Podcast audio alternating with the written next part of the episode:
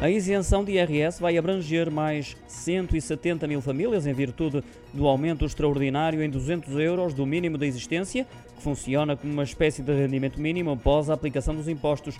Isto significa que o Estado abdica do IRS quando o rendimento após a tributação é inferior a esse limite.